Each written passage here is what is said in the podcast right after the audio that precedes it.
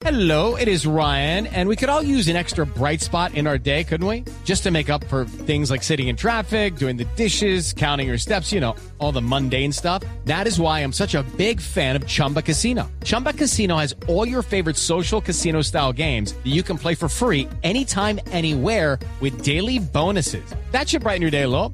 Actually, a lot. So sign up now at chumbacasino.com. That's chumbacasino.com. No purchase necessary. BGW. Void were prohibited by law. See terms and conditions. 18 plus. Sí. Señor alcalde de Medellín, Daniel Quintero, bienvenido, alcalde. Buenos días. Néstor, un saludo muy especial para ti, para la mesa y para los ciudadanos que nos están escuchando hoy, esperando que eh, les esté yendo bien, que, como dicen por ahí, que madrugar es la ayuda y seguramente muchos hoy están madrugando. Sí, señor. Alcalde, sus batallas son contra el uribismo, contra el GEA, contra la academia ahora. Eh, está cazando usted una cantidad de peleas que lo tienen hoy a punto de revocatoria. ¿Se siente sólido, se siente confiado para este año? Néstor, mis peleas no son contra unos o contra otros, mis luchas son por Medellín. Yo me levanto cada mañana para trabajar por Medellín y me ha tocado sí luchar contra eh, políticos, contra mafias que nos roban el futuro, que tomaron decisiones terribles en EPM, que destruyeron a Hidroituango. Y hemos gobernado con una independencia que incomoda, porque es que lo más fácil hubiera sido, sin ninguna duda, eh, hacerles caso y mantener esa relación, digamos, de hagámonos pasito que tenían los alcaldes con quienes eh, realmente estaban gobernando a empresas públicas de Medellín, quienes estaban tomando esas malas decisiones, perdonarles, no cobrarles la plata, no demandarlos, eh, y seguramente no tendría ningún proceso de revocatoria. Nosotros escogimos el camino difícil, pero es el camino justo también. Lo contrario hubiera sido muy incorrecto. Mm. Alcalde, pero vuelve a mencionar usted la palabra mafia que había utilizado en su entrevista con la revista Semana y que originó pronunciamientos, como usted sabe, de muy importantes empresas del GEA, del Grupo Empresarial Antioqueño. ¿Por qué usted habla de mafias? ¿Qué es lo que, qué es lo que sabe usted que no sabe el país para que usted hable de la palabra mafia? Bueno, Néstor, primero, para ser tan claro como sea posible, yo vengo de ser empresario. Y no solo vengo de ser empresario, sino que vengo, además de gerenciar, de ser el presidente de Impulsa, una entidad que promueve el emprendimiento, la innovación a nivel nacional, a través precisamente del Ministerio de Comercio Industria y Turismo. Eh, para ser también tan claro como sea posible, la mayoría de los empresarios de Medellín están conmigo, están con nosotros. Con quienes no estamos nosotros es con los empresarios cuando se cartelizan, cuando, por ejemplo, eh, destruyen patrimonios tan importantes como lo es Hidroituango, cuando utilizan su poder corporativo para tratar de quedarse con empresas públicas de Medellín para llevarla a tomar malas decisiones. Con eso es con lo que no estamos de acuerdo y a eso nosotros le llamamos mafias. Pero, alcalde, uno puede estar en desacuerdo con alguien y eso no vuelve a ese alguien que es el contradictor suyo o mío, no lo vuelve un mafioso. La palabra mafia tiene una connotación de carácter penal. ¿Usted cree que los señores del GEA o quienes hicieron parte de juntas directivas de empresas en Medellín son mafiosos? Bueno, lo primero es que mafia se refiere a personas que se unen para objetivos que no son eh, honestos. Y en este caso particular, quienes se unieron para destruir Hidroituango y las empresas que se han cartelizado también, Néstor. Es que, ¿qué es una cartelización? Eh, una cartelización es cuando unas empresas se unen para subirle el precio del cemento, por ejemplo, a los ciudadanos, o para subirle el precio de los pañales o de los cuadernos. Eso hicieron algunas de estas empresas aquí y eso es realmente un delito en el mundo entero, pero aquí también, porque es que en un país donde el 90% de la gente paga riendo, que empresas se unan para subir de forma artificial el precio del cemento para poderle cobrar más a los ciudadanos, lo que termina es quitándole futuro a los ciudadanos. Esas formas nosotros no las aceptamos. Aquí habían sido permisivas. Aquí Pero- pero, alcalde, las- es cierto- la academia lo había permitido. Permíteme en esto. Sí. La academia lo había permitido. Eh, las condenas fueron no una, sino varias al respecto. Y, y ni AFIT, ni los gremios, ni ProAntioquia, ninguno salió a defender a los ciudadanos. Ninguno salió a defender a los que estaban en los barrios populares comprando un bultico de cemento que le estaban cobrando más de forma artificial para llenar los bolsillos de una gente y nadie los está defendiendo. Acá hay un alcalde que defiende a los ciudadanos y los defiende en todo lo que esté en sus manos pero en especial una pero, alcalde, es que, que, es que la batalla, la batalla de Argos por la cartelización me parece que es un poquito diferente. Vuelvo al tema de mafias. ¿A usted le parece que el hecho de que Argos haya estado vinculado efectivamente en un cartel del cemento, que estoy de acuerdo con usted, es muy grave, vuelve a los eh, empresarios del GEA mafiosos? mafia es una organización criminal. Estamos, estamos hablando de palabras mayores, alcalde. Pero claro, claro, claro que sí, sin ninguna duda. Quienes se unen para estafar a los ciudadanos son mafiosos. ¿Y qué tiene que ver, qué tienen que ver esos señores del GEA, entonces mafiosos? Entonces, ahí, entonces, ahí continúo. Sí. Ahora, la responsabilidad con que con EPM y el manejo de la cosa pública en Medellín. Exactamente. La responsabilidad que me han entregado los ciudadanos de Medellín es cuidar el patrimonio de los antioqueños que se llama Empresas Públicas de Medellín. Esta es la empresa más importante, es la segunda empresa más importante del país, pero es la empresa más importante de los antioqueños. La estaban mal administrando. Eh, cuando yo llegué, me encontré a una empresa tremendamente endeudada, pero además con un proyecto con una pérdida de 12 billones de pesos en Rituango y con una posición nefasta dirigida o lanzada precisamente por esas élites y por esos megagobiernos corporativos y megacontratistas que buscaba que EPM se quedara de manos cruzadas y dejara perder la plata. ¿Quiénes, ¿quiénes, salimos a cobrar esa plata. Alcalde, por favor. Néstor, ya voy allá, pero a nosotros nos pidieron que dejáramos perder la plata. A nosotros nos están cobrando que nosotros dijimos no. Vamos primero que todo a a poner una, vamos a hacer una administración independiente, dentro de EPM y vamos a hacerle lupa a EPM para recuperar esa plata. Eso llevó a la renuncia de la junta directiva de EPM. Una junta directiva, Néstor, también hay que decir, estaba tomada por un grupo, una cúpula, no es una de esas empresas, por una cúpula de lobistas profesionales que se denominan GEA, que no son las empresas, y yo he sido muy claro en las entrevistas al respecto. El GEA no es un grupo de empresas. Eso se llamaba inicialmente sindicato antioqueño. Es un grupo de gerentes, de lobistas, que a través de un mecanismo que es cuestionable en el mundo entero, incluso en algunos países es delito, hicieron un proceso que, en el que le quitaron el poder a los accionistas minoritarios. Y a través de quitarle el poder a los minoristas, eh, a los accionistas minoritarios, tomaron el control de las empresas que no les pertenecen. Y luego cuando se dieron cuenta que lo pudieron hacer con empresas privadas, pues saltaron a hacerlo con empresas públicas, en este caso con empresas públicas de Medellín. Yo llegué a quitar ese cáncer que le estaba quitando el futuro de EPM, porque a través de eso querían que EPM no demandara a los contratistas, no demandara a las aseguradoras, que se quedara cruzada de brazos y perdiera el camino.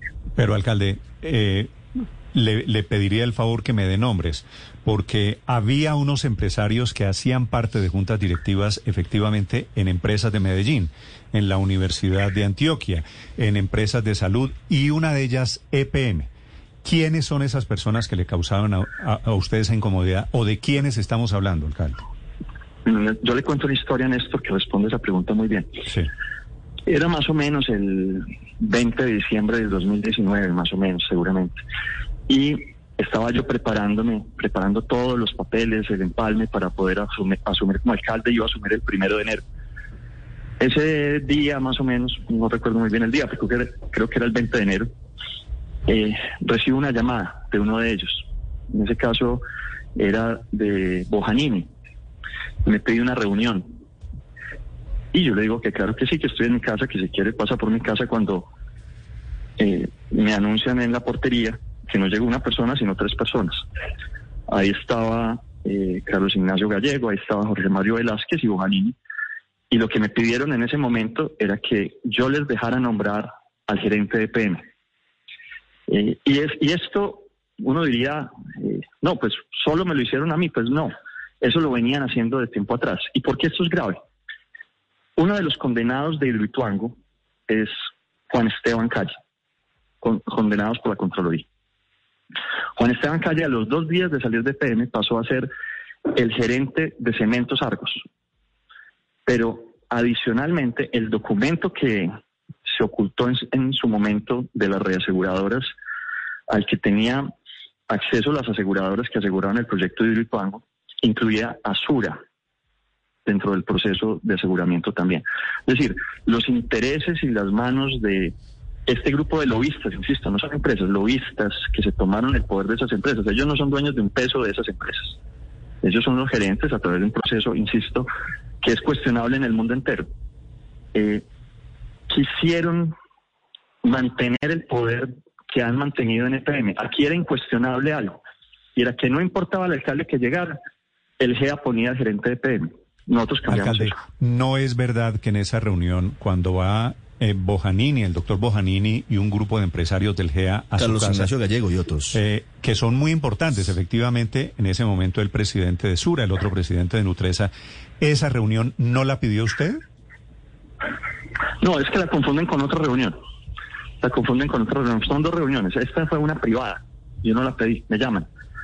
Eh, yo les pedí una en principio, les dije, eh, y en esa estuvo un, un empresario intermediario de acá. Y con si le parecían, ánimo, si él le parecían quería- mafiosos, alcalde, ¿por qué les pidió usted una reunión? Eh, les dije, estas van a ser las reglas de Medellín. Estas van a ser las reglas de Medellín. Yo no voy a pelear con ustedes. Ustedes no pelean conmigo, no se meten con EPM eh, y me dejan gobernar. Y ellos no hicieron eso. Trataron de meterse con EPM, trataron de que no demandáramos a los contratistas. Y bueno, estamos en estas. Pero más allá de eso, el punto también es importante por lo siguiente. Porque a No, no, través no, pero de déjeme, déjeme, déjeme hacer una precisión. este es- Es que pero- ni pero, Néstor, Bojanini, es muy importante. pero es que, alcalde, Es- ni Bojanini pero ni el doctor Gallego estaban en ninguna junta directiva en ese momento en Medellín. Más grave. Le voy a decir por qué es más grave lo que le iba a decir en este momento. Sí. Más grave. Uno de los competidores más importantes en el mercado de EPM es una empresa que creó el GEA. Eh, o más bien, asociada a... Un, no, asociada no, que hace parte de- del grupo Argos, que se llama Celsi. Es el competidor. Competimos cada vez que hay una subasta, cada vez que hay una licitación.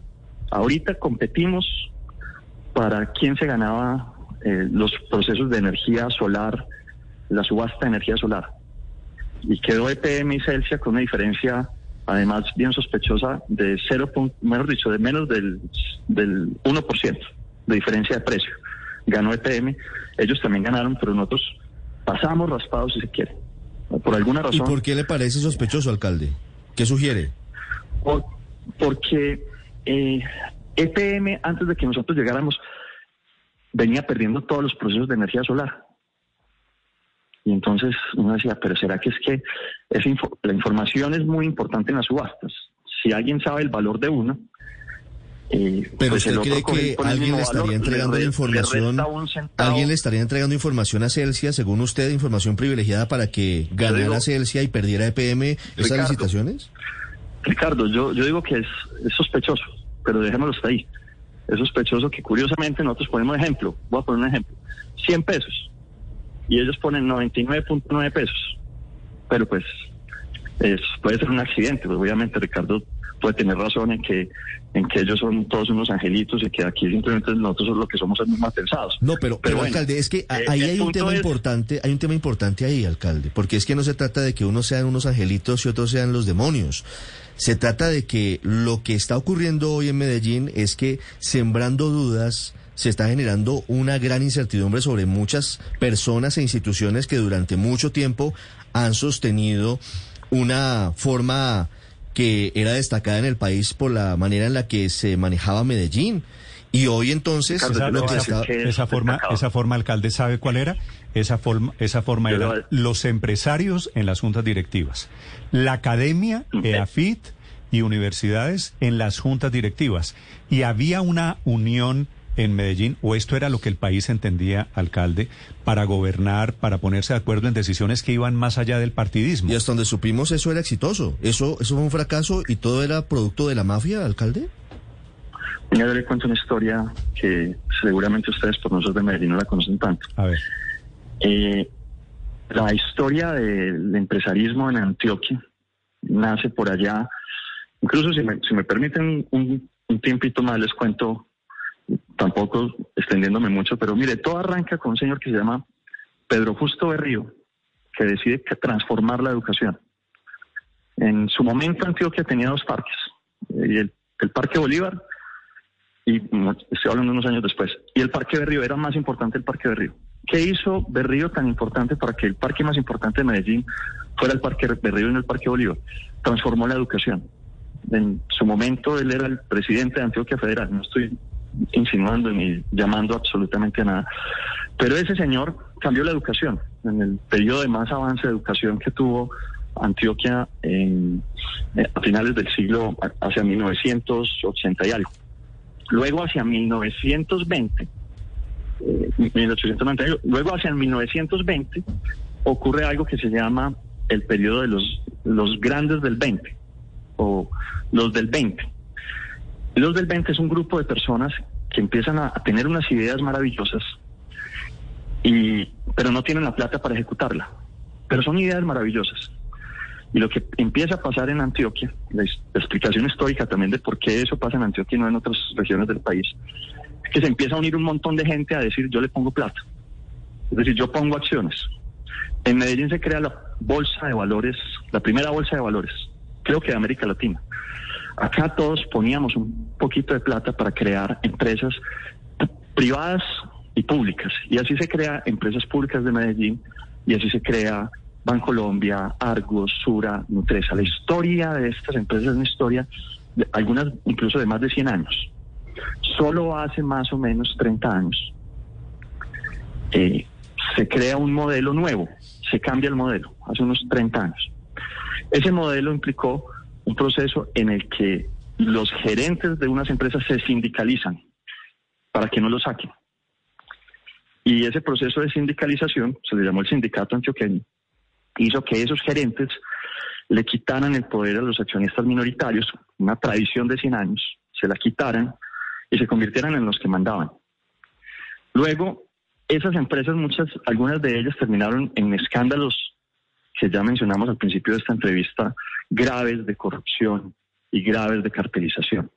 Pero adicionalmente empezaron a meterse en los destinos de EPM que venía exitosa, una historia de 100 años también de EPM. Pero alcalde, es- usted tiene, y- usted y tiene empezaron- toda, usted tiene toda y la razón no en esta de historia. Y es hablo que, de Bungie es en que Panamá, ese era el hablo de retrato. Antofagasta en Chile. Alcalde, le, Sí. le- le decía, ese es el retrato que tenía todo el país de unas personas que trabajaban de común acuerdo, mancomunadamente por unos intereses, eh, y de cuándo acá esa, esa conversación se volvió de mafiosos. Usted de la noche a la mañana No, mira, comenzó, entonces, comenzó a hablar mira, de mafias. Mira la importancia, Néstor, de conocer Sí. la historia. Porque entonces te das cuenta que la historia antioqueña es mucho más potente. Es más, hacia, hasta 1950 Medellín fue capital industrial de Colombia. Eso se perdió. Nosotros estamos transformando y trabajando para que esta Medellín futuro, la Medellín futuro que estamos construyendo, sea nuevamente la de la capital industrial de Colombia. ¿Cómo? A través de lo que hemos llamado el Valle del Software que implica una gran transformación. No hay ninguna oportunidad de realmente garantizar el futuro de una ciudad, Medellín o cualquier otra, si uno no hace una transformación educativa rápida que le permita eh, aprovechar las oportunidades que está creando el mercado hoy. El banco más grande de América Latina hoy es un banco en línea, que no tiene una sola sede, una sola sucursal. El hombre más rico hoy de Colombia es un es un hombre que creó una empresa digital. Eh, cuando yo era director de Impulsa, eh, nació Rappi. Y hoy es una de las empresas más importantes. Empresas que nacen muy rápido, que se transforman muy rápido. Lo que estaba pasando en Medellín es que de alguna forma, a través de esos procesos de cartelización, de monopolización, de comportamientos eh, que, re- que restringen la competencia, que restringen la libertad del mercado, se les estaba ahogando a muchos la oportunidad de crear empresas. Pero, pero alcalde, no me, no me ha contestado. queremos no- desatar no, me ha contestado la pregunta. en la ciudad. Usted, entre otras cosas, hace, hace meses, hace un par de años, estaba elogiando estas empresas. Cuando no era alcalde de Medellín, usted hablaba muy bien de Argos, esta empresa que hoy le parece de mafiosos, y hablaba muy bien de Suramericana, y hablaba muy bien de la Nacional de Chocolates. Ya habían hecho todo lo que me está diciendo Néstor, hoy. Le parecían unos refiere, mega Néstor, empresarios, alcalde. Néstor, usted se refiere precisamente a un trino en el que yo hablo precisamente de la pujanza antioqueña. Digo, 1920, no sé, ACEP o eh, 1930, eh, CENU, bueno, y así empiezo a decir en qué años empiezan a crear cada una de estas empresas. Pero les voy a contar algo para que vean el amor que yo le tengo a esas empresas, no antes todavía, porque es que esas empresas son de los antioqueños. Ellas eh, hoy están lamentablemente, tienen una cúpula que las está llevando por mal camino, que es diferente.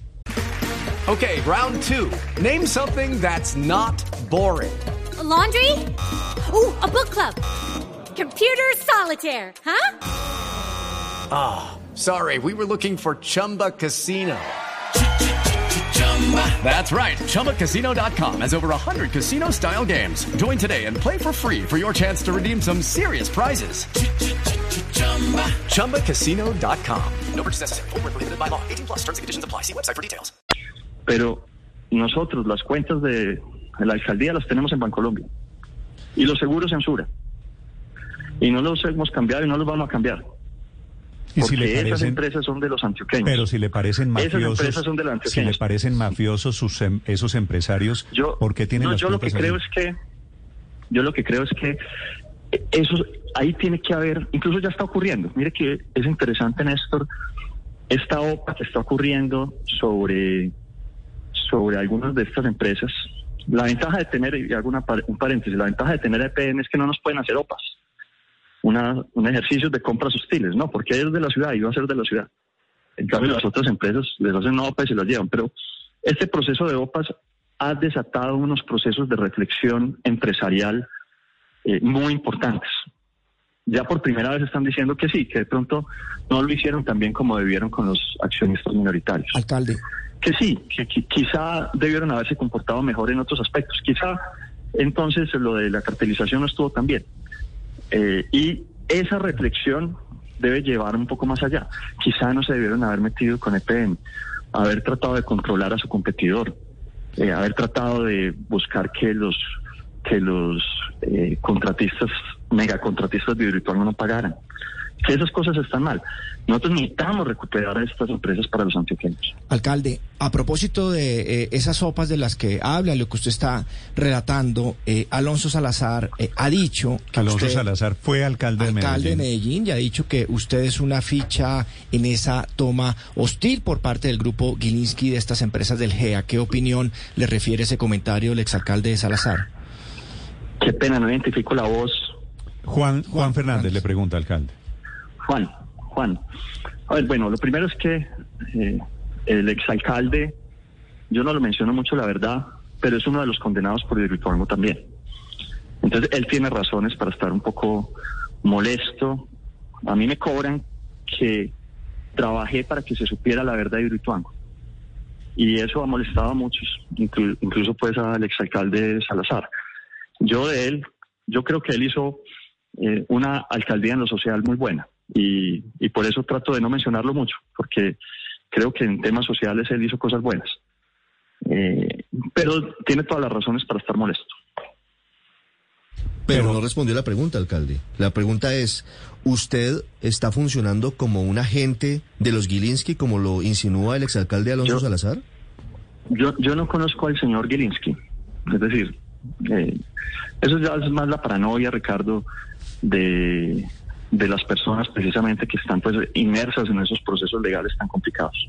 Sí, alcalde, pero hay una coincidencia que no puedo omitirla, pues por evidente, y es que usted da la entrevista en donde se lanza en esta arremetida contra el GEA en el medio que es propiedad de la familia Gilinski, en la revista Semana. ¿Eso es coincidencia? Eso es, eso es la habilidad de Vicky para sacarme de las vacaciones y, y ponerme a dar una entrevista. Sí, pero usted eligió la revista Semana para lanzar el ataque contra el GEA. eh, No, yo estaba tranquilísimo. Ahí hay- yo ahí hay estaba otra tranquilísimo cuando avanzó la revocatoria. Cuando avanzó la revocatoria, yo estaba tranquilísimo. Yo, venga, saque una, una entrevista. Y yo estoy en vacaciones, le dije que. Y bueno, me convenció y salí.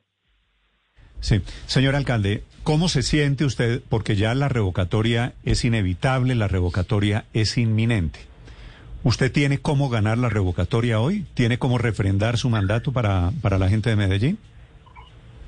Néstor, esto va a ser una reedición, si se quiere, de la elección pasada, pero también un plebiscito contra quienes están detrás de la revocatoria. ¿Quiénes están detrás de la revocatoria? Está el uribismo en pleno. Aquí La ciudad está llena de vallas del Centro Democrático pidiendo que me revoque. Están condenados por parapolítica. Luis Alfredo Ramos, condenado por sus relaciones con grupos armados paramilitares, eh, pues estado como uno de los promotores. Están los que perdieron las elecciones pasadas, están los condenados de Hidroituango, ahí están unidos todos. Eh, es la reedición de la elección pasada. Lo que están diciendo ellos es que esta vez van unidos, pero están utilizando, yo creo, de forma irregular y de for- incluso eh, esa revocatoria tiene mucho de fraudulento, esas firmas. Hay miles de personas que han mostrado que fueron suplantadas. La registraduría no nos dejó acceder a las firmas originales, a los grafólogos que necesitan las firmas originales para poder eh, probar de forma, eh, digamos, inobjetable que se trata de un proceso de falsificación. Pero nosotros está- sabemos que va a ser una elección apretada, difícil. Pero no hubo, La lo, ciudad- lo que dice, lo que dice ya la registraduría es que no hubo falsificación.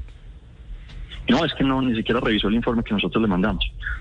Eh, es eh, doctor Portela, que es experto en esos temas, lo que dice es ni siquiera revisaron el documento. No hay respuesta técnica a, las pruebas fuertísimas que presentamos de sistematización en el tema de falsificación de las firmas. Sí. Alcalde, ¿qué cuentas tiene usted? Eh, Se necesitan, creo, 300 y pico mil de, de personas en las urnas para hacer válido el proceso de revocatoria, ¿cierto? 330 mil, 330 mil votantes. Lo tumban con la Sí, mitad más estoy- uno de esos, de esos, de ese número. Yo no me he metido mucho en la mecánica. Lo que sí tengo claro, Néstor, es que eh, a mí tampoco es que me estrese mucho tener que ir a elecciones. Preferiría, eh, después de una pandemia, después de todo lo que hemos vivido, marchas, inundaciones, que han sido difíciles para poder gobernar y a pesar de eso, hoy tenemos el gobierno con el mejor plan de desarrollo del país, dicho por el DNP, con el mejor desempeño fiscal dicho por el DNP, mejor índice de desempeño institucional, Departamento de la Función Pública, premio alta gerencia por el manejo de la pandemia, eh, mejor índice de transparencia del país. Eh, prefer- preferiría estar concentrado en terminar de sacar el metro del 80. Preferiría tener que estar concentrado en el tema de los computadores, la construcción de parques del Río del Norte, los grandes proyectos que tenemos, que estamos construyendo en la ciudad, las, universidades y los hospitales que estamos construyendo, pero nos metieron en esto. Sí. Eh, tampoco es que no sepamos hacer política, no sepamos hacer campaña. Nosotros vamos a salir a las calles. Más personas que en el pasado, cuando era candidato, me han dicho, estamos listos para refrendar esto. Usted Esto fue elegido, alcalde. la gente. ¿Usted fue elegido con cuántos votos? Yo fui elegido con 305 mil votos y fui elegido con el 39% de la votación total.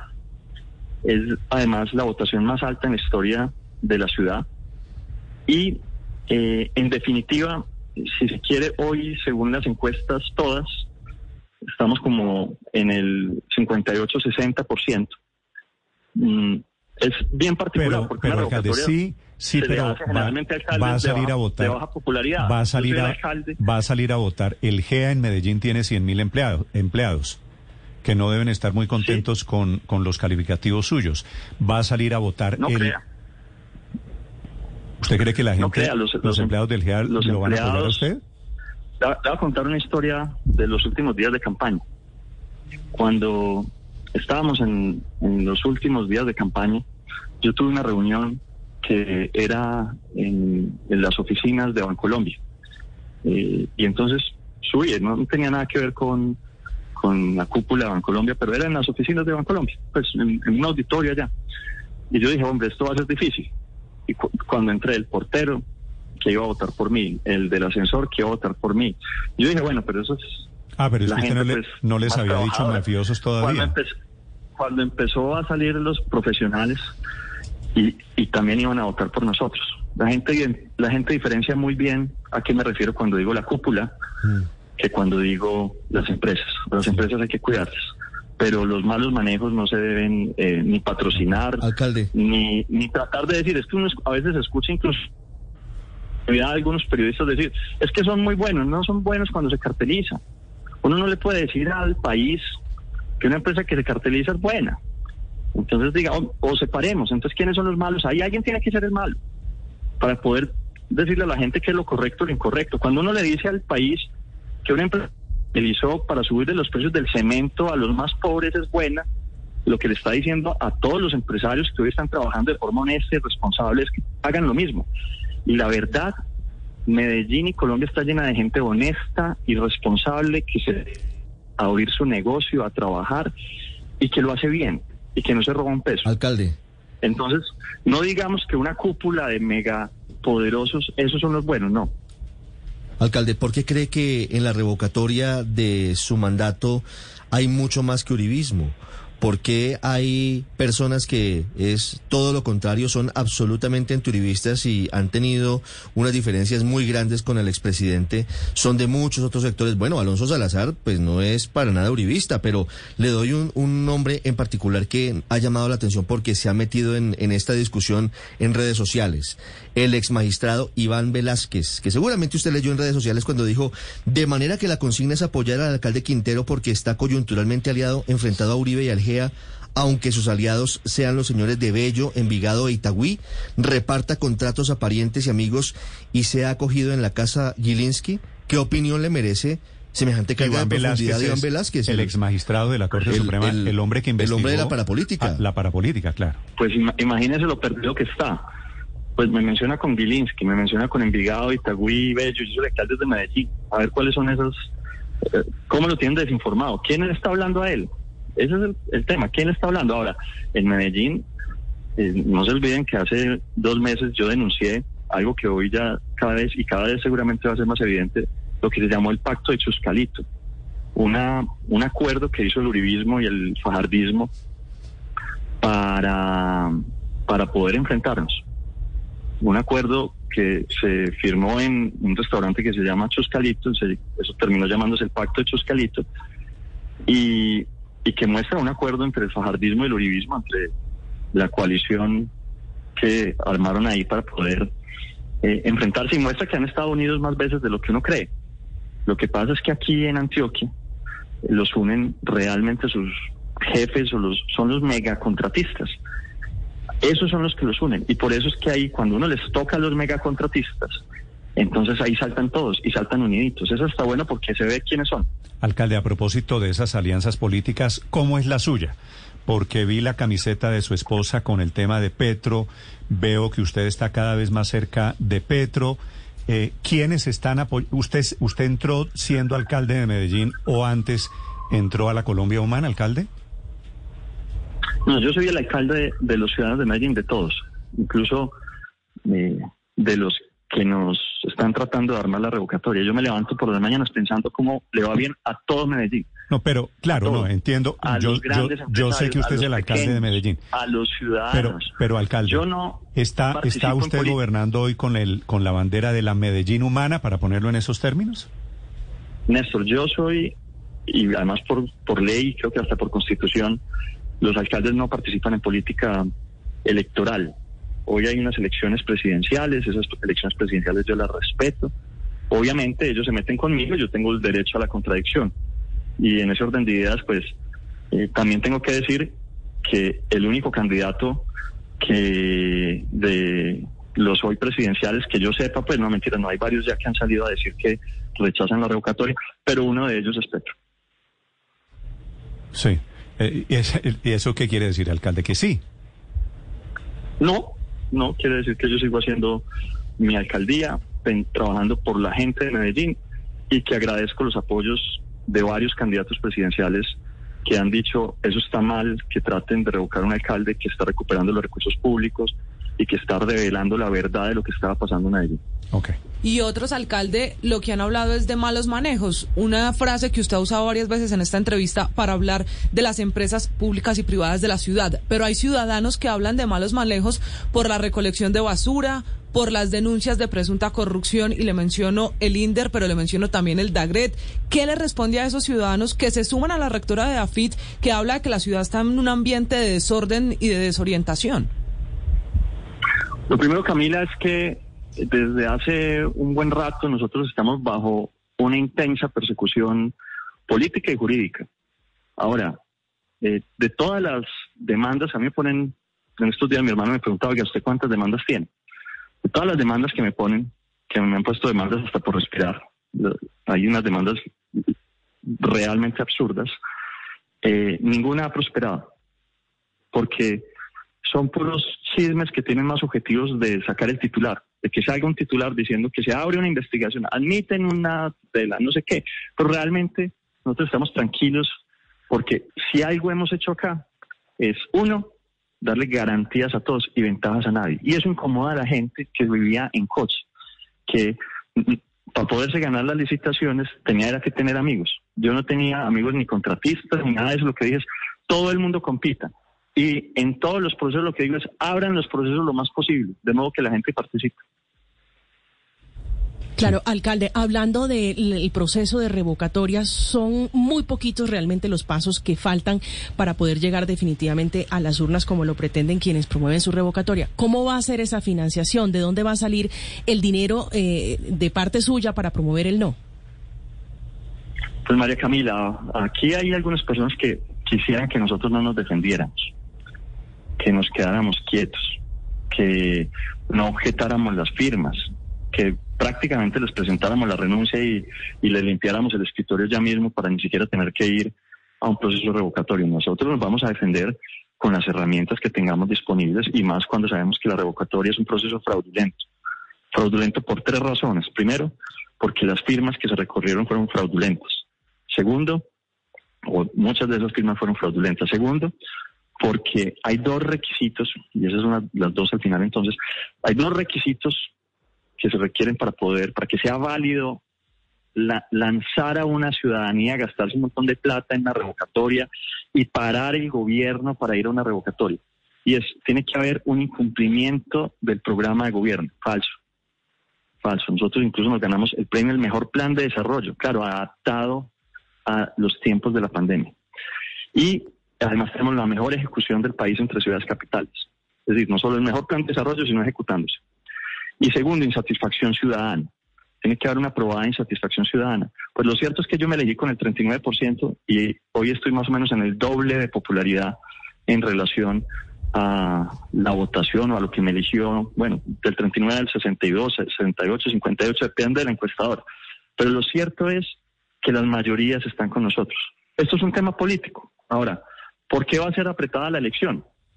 Porque a pesar de que las mayorías están con nosotros, nosotros sabemos cómo funcionan esas elecciones, cómo van a mover todos los poderes, cómo van a mover toda la plata, todos los intereses que hay en juego, todos los interesados que hay en juego y todos los que se han unido en juego. Y sabemos la forma sucia como hacen campaña. Ya los hemos tenido que enfrentar una vez y sabemos lo sucio que son haciendo campañas. Entonces, se viene una campaña alcalde, pero pero no me respondió, alcalde. ¿De dónde va a salir el dinero eh, de parte suya para financiar el no? ¿Eso sale con plata, ¿eso sale con plata, de, la, de la alcaldía? Obviamente no, y eso es eso es obvio porque los recursos públicos no se pueden gastar en campañas, eso lo sabe todo el mundo.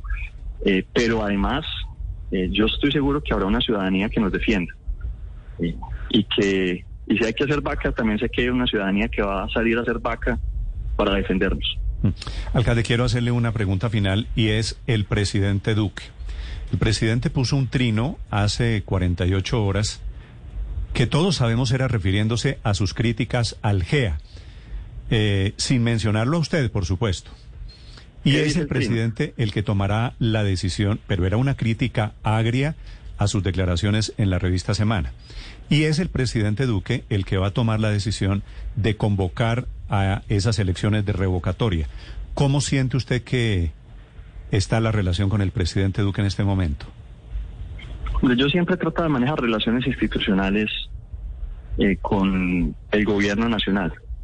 A pesar de que ha habido mejores momentos, vamos a tratar de mantener las relaciones institucionales, porque los gobiernos locales necesitan a los gobiernos nacionales y los gobiernos nacionales necesitan a los gobiernos locales. ¿Qué le pediría yo al presidente Duque? Que no se meta en política, que no se meta en, la campaña de Medellín, que yo no me le estoy metiendo en la campaña nacional, ni estoy hablando de él, ni de, ni de sus resultados, y, por el contrario, que construyamos juntos lo que le queda de gobierno. A él le quedan unos meses de gobierno, eh, a mí me queda un par de años de gobierno si Dios quiere y si la gente así lo quiere. Y que en estos meses construyamos, porque la alternativa de ponernos a pelear, a mí me parece entre instituciones que se necesitan tanto Dios. Cuando usted le dice eh, que no se meta en mis asuntos, que yo no me meto en los de él, ¿qué quiere decir? No, que él, él, entiendo por el trino que ustedes mencionan, está metiéndose en el tema de la revocatoria en Medellín. Sí. ¿Y, ¿Y usted cree que va a ser un árbitro cargado? Pero es que tampoco tiene mucha influencia sobre Medellín en relación, pues creo que lo que tiene- tiene... que poner es la fecha. Tiene influencia porque fecha. tiene, tiene la capacidad, es a quien le corresponde convocar a las elecciones de revocatoria, ni más ni menos. Sí, pero es la fecha. Sí, poner sí, la sí, fecha y ya. Sí. Sí, pero usted sabe que el diablo está en los detalles, ¿no? Ahora, yo le voy a contar lo que pasó en Venezuela. En Venezuela hay un estado que se llama Barinas, seguramente ustedes lo han reportado. El gobierno de Chávez le dio por anular las elecciones en Barinas porque había ganado la oposición allá. Bueno, repitieron las elecciones. Ah, y además porque esa era la casa de Chávez. Y decían que no podía en la casa de Chávez si no ganara alguien de Maduro. Bueno, repitieron las elecciones. Resulta que la gente los volvió a derrotar. Mm. Sí, lo hemos Y- reportado. Y con más fuerza todavía. ¿Y usted siente que usted es el equivalente Eso se y que Duque es en- como Maduro en este tema? Si le entiendo bien la... lo que lo que lo que quiere decir eso es que a la gente no le gusta cuando el gobierno nacional se le mete a tratar de decidir por ellos en su casa. ¿Y usted por qué Y siente eso que el presidente se está metiendo a decidir en su casa en Medellín? Porque es que leo el trino, leo el trino y se lo comparto a los oyentes. Es que no lo he leído, a ver, léamelo, a ver y, si yo lo y habla. yo lo Ah, pero usted es muy estoy- activo en estoy- redes, ¿no lo ha estoy- leído? Se lo leo, Usted- usted- con mucho gusto. Mire, dice, Claro que sí, por favor. el matoneo de políticos a la iniciativa privada, a los emprendedores y a las empresas es propio de los métodos fracasados del socialismo del siglo XXI. Usted que habla de Venezuela, alcalde. No a la estigmatización empresarial, ni a las expropiaciones, ni al odio de clases que ha arruinado varios países de la región. Usted y yo, alcalde, No, yo- sabemos que se refería Yo lo a resolvería usted, muy ¿no? fácil. Yo lo resolvería muy fácil, le diría al presidente Duque que se escuche esta entrevista. Ok. Alcalde, le deseo un feliz día. Mucha suerte, señor alcalde. Muchas gracias, Néstor. Un abrazo para ti y para toda la mesa. It's time for today's Lucky Land horoscope with Victoria Cash. Life's gotten mundane, so shake up the daily routine and be adventurous with a trip to Lucky Land. You know what they say. Your chance to win starts with a spin. So go to LuckyLandSlots.com to play over 100 social casino-style games for free for your chance to redeem some serious prizes. Get lucky today at LuckyLandSlots.com. Available to players in the U.S., excluding Washington and Michigan. No purchase necessary. VGW Group, void where prohibited by law. 18 plus terms and conditions apply.